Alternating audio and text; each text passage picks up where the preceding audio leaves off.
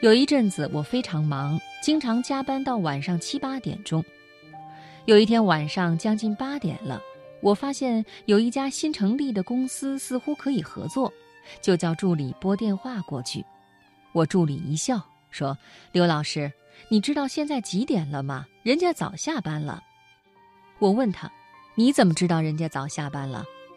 助理说：“当然，现在都八点了，只有我们还在加班。”我又问他：“既然我们能加班，为什么别人不能加班？”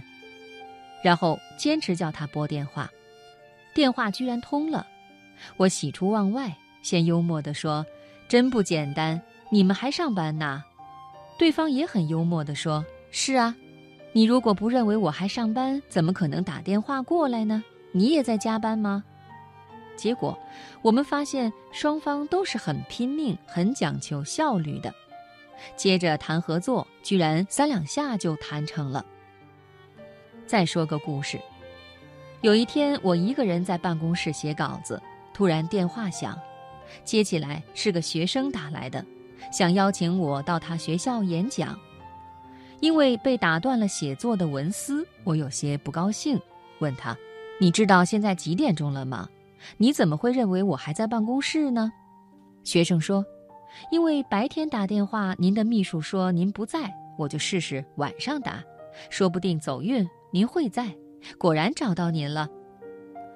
结果我因为那阵子忙，本来已经不接演讲了。这学生锲而不舍的精神感动了我，我居然答应了。我提这两个打电话的故事，是要说世界上能够异军突起、有了不起成就的。往往是那些明知不可为而为之的人，所以西方有句谚语：“最大的冒险是不敢冒险。”许多人失败，不败在他没能力、没经验，常败在他不敢尝试。甚至像前面我提的助理，在我要尝试之前，先很武断地说：“人家早下班了。”相信大家都读过《论语》里孔子的“无义”。无弊、无故、无我，意思是不要臆测，不要武断，不要固执，不要什么事都以自我为中心。当你该打电话的时候，你不打，还找借口说人家一定下班了，就是臆测和武断。当你发现自己先前的看法错了，还坚持不改变，就是自以为是的固执。再举个真实的例子。有一天，我跟一对夫妻去吃日本料理，丈夫说他要喝咖啡，还没问服务员，太太已经笑了：“老公啊，你这是吃日本料理，人家只有茶，不会有咖啡的。”丈夫反问太太：“你不问怎么知道？说不定就有呢。”接着把服务员叫来问，果然有咖啡，而且很快就端上来了。那太太挺尴尬，问服务员：“奇怪了，我记得不久前到你们这儿来吃饭，我要喝咖啡，你们说只有茶没咖啡，为什么今天有了呢？”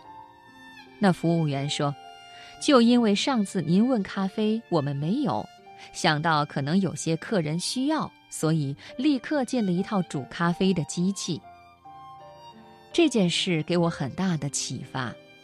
那丈夫是明知八成没有还要问，太太是想必没有，认为不必问。餐厅是既然客人有需要，就不能固执地坚持日本料理不卖咖啡。那不正是无义无弊无故无我最好的例子吗？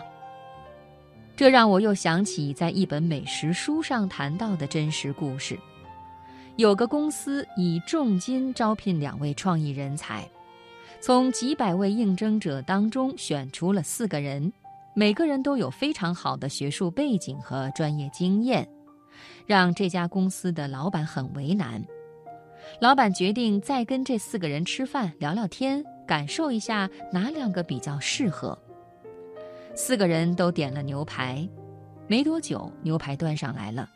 其中两个人先撒了一些盐，才开始吃；另两位则先吃了一口，才拿起盐罐撒了些盐。就从这个撒盐的动作，老板决定了他要的人。各位猜是哪两个？是牛排上来没吃先撒盐的，还是尝一口才撒盐的？答案是后者。正如老板后来说的：“如果你没吃，怎么能武断地认为一定不够咸呢？